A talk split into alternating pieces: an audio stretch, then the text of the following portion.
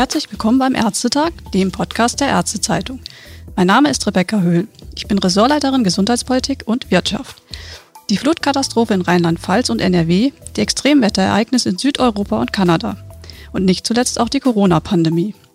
Was die Klima- und Umweltkrise bewirkt und wie eng Klimawandel und Gesundheit verknüpft sind, wurde uns in den vergangenen eineinhalb Jahren und vor allem in diesem Sommer eindrücklich vor Augen geführt. Das Gesundheitswesen ist hier gleich mehrfach gefragt, zu unterstützen und gegenzusteuern. Wie das geschehen kann, darüber spreche ich heute mit Professorin Claudia Treidel-Hoffmann. Sie ist Direktorin der Umweltmedizin an der Medizinischen Fakultät der Universität Augsburg, Leiterin des Instituts für Umweltmedizin am Helmholtz-Zentrum München und Mitherausgeberin zweier Bücher zu dem Thema, nämlich über HITS, die Folgen des Klimawandels für unsere Gesundheit und Planetary Health. Hallo, Frau Professor Treidel-Hoffmann. Hallo, Frau Höhl, freue mich. Frau Professor Treidel-Hoffmann, Sie setzen sich ja dafür ein, dass sich jede Ärztin, jeder Arzt auch als Umweltmediziner sieht. Warum ist das so wichtig? Es ist wichtig, dass wir als Mediziner verstehen, dass wir Menschen Teil der planetaren Gesundheit sind und dass unsere Gesundheit von der Gesundheit des Planeten abhängt.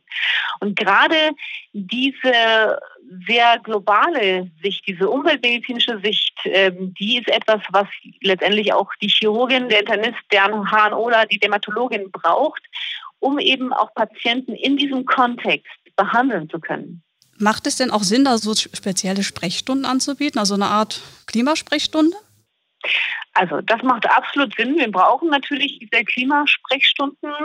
Aber was ist eine Klimasprechstunde? Das ist eine Sprechstunde, wo ein Patienten, ein Patient mit einer Birkenpollenallergie zu mir kommt und ich nicht nur ihm Cortison aufschreibe, was er sich in die Nase sprüht, sondern ich natürlich auch eben schaue, wo lebt er denn? Welchen Hitzebelastungen ist er ausgesetzt? Welchen Job geht er nach? Und dass ich ihn dann letztendlich berate, damit er in seiner Umwelt, in seinen Umweltbedingungen, in den Umwelteinflüssen eben auch sein tägliches Leben und auch seine Arbeit vernünftig verrichten kann. Und das ist im Prinzip die Klimasprechstunde, die Aspekte des Klimawandels in die Medizin mit einfließen zu lassen, in die Therapie, Diagnostik und eben das Therapiemanagement. Mhm. Was würden Sie denn sagen, was muss sich denn vielleicht auch in Studium und Weiterbildung ändern, damit man vielleicht auch diese umweltmedizinischen Aspekte noch mehr reinbringt? Also wir haben ja jetzt gerade erst den neuen Health Policy Brief für Deutschland vorgelegt bekommen zum, zum Lancet Countdown. Und da wurde zwar schon gesagt, also wir sind schon relativ weit in der Humanmedizin, was umweltmedizinische Lehrinhalte anbelangt. Ähm, aber oft ist es halt nur im freiwilligen Teil der Curricula ähm, festgelegt. Reicht so eine Freiwilligkeit oder sagen Sie, da, da müssen wir einfach mehr machen? Wir müssen unbedingt mehr machen. Die Umweltmedizin hat noch kein vernünftiges Standing.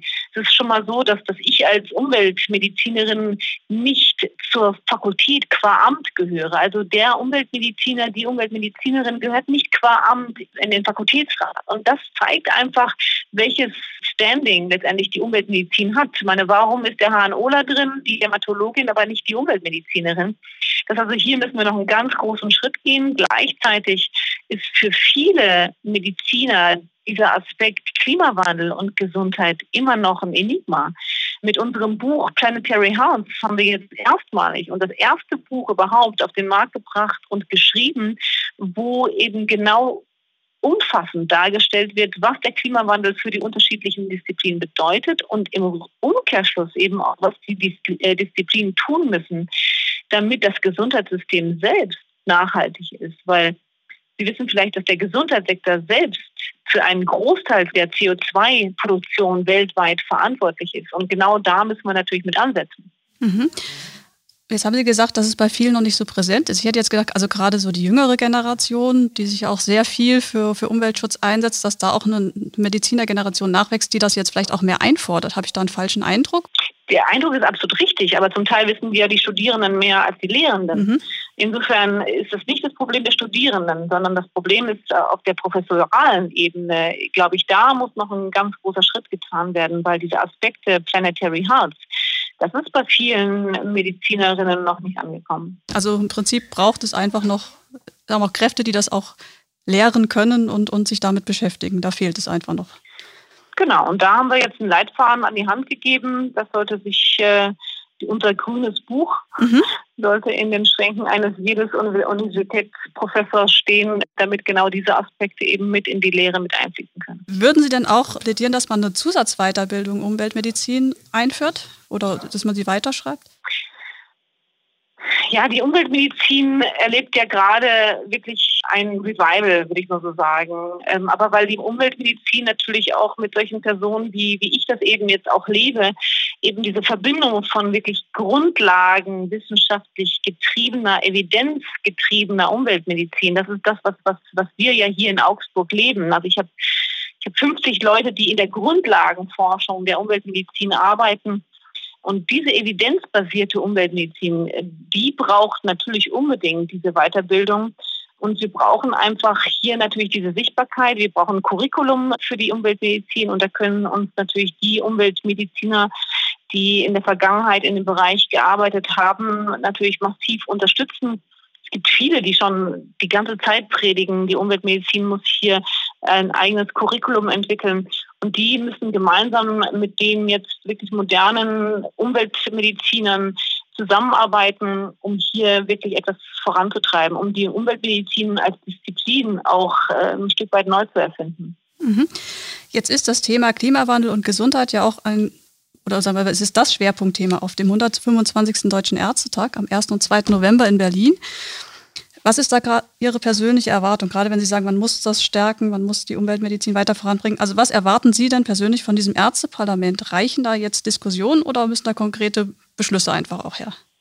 Also ich hoffe, dass konkrete Beschlüsse gefasst werden, eben in Bezug auf die Umweltmedizin, in Bezug auf diese Sichtweise, diese globale, umfassende auch wirklich Humboldtsche Sichtweise, dass alles mit allem in Verbindung steht, ja, dass man nicht mehr klinische Studien nur auf äh, das Medikament bezieht und schaut, wie das Medikament wirkt, sondern dass man einfach auch überlegt, wie kann dieses Medikament wirken bei unterschiedlichen Umweltbedingungen? Was passiert denn eigentlich, wenn Hitze da ist?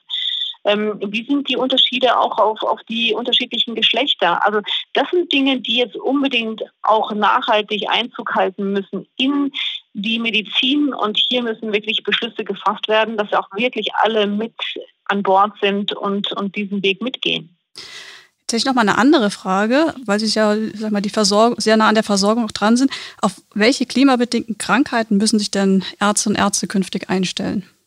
Das, das ist auch sehr schön in unserem Buch überhitzt äh, beschrieben. Es geht so, dass, dass der Klimawandel wirklich von Kopf bis Fuß krank macht. Ja, mentale Gesundheit ist beeinträchtigt. Gleichzeitig wissen wir, Herz-Kreislauf-System ist beeinflusst. Während Hitze sterben die Menschen an Herzinfarkt, an Lungenerkrankungen, an Schlaganfall. Dann ein ganz großes Thema sind die Infektionen. Wir sehen neue Infektionen, äh, zum Beispiel das vektorübertragene Virus, das Westnil-Fiebervirus, das, was ich jetzt noch gelernt habe, das ist ein eine Tropenerkrankung sei, ist jetzt etwas, was bei uns ist. Also diese vektorübertragenen Erkrankungen nehmen zu, eben durch Veränderung von Ökosystemen.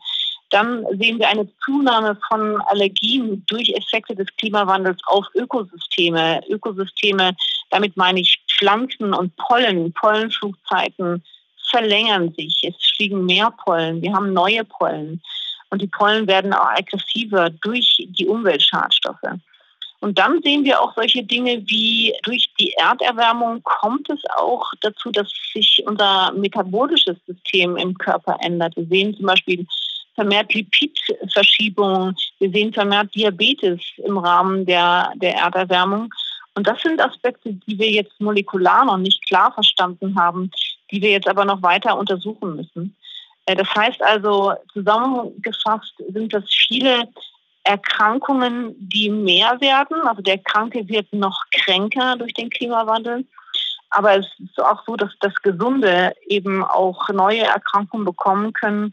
Und diese Aspekte des Klimawandels auf unsere Gesundheit müssen wir beachten, weil es natürlich auch ein wichtiges Narrativ ist, um Menschen dazu zu bewegen, etwas zu tun, damit der Klimawandel abgemildert wird.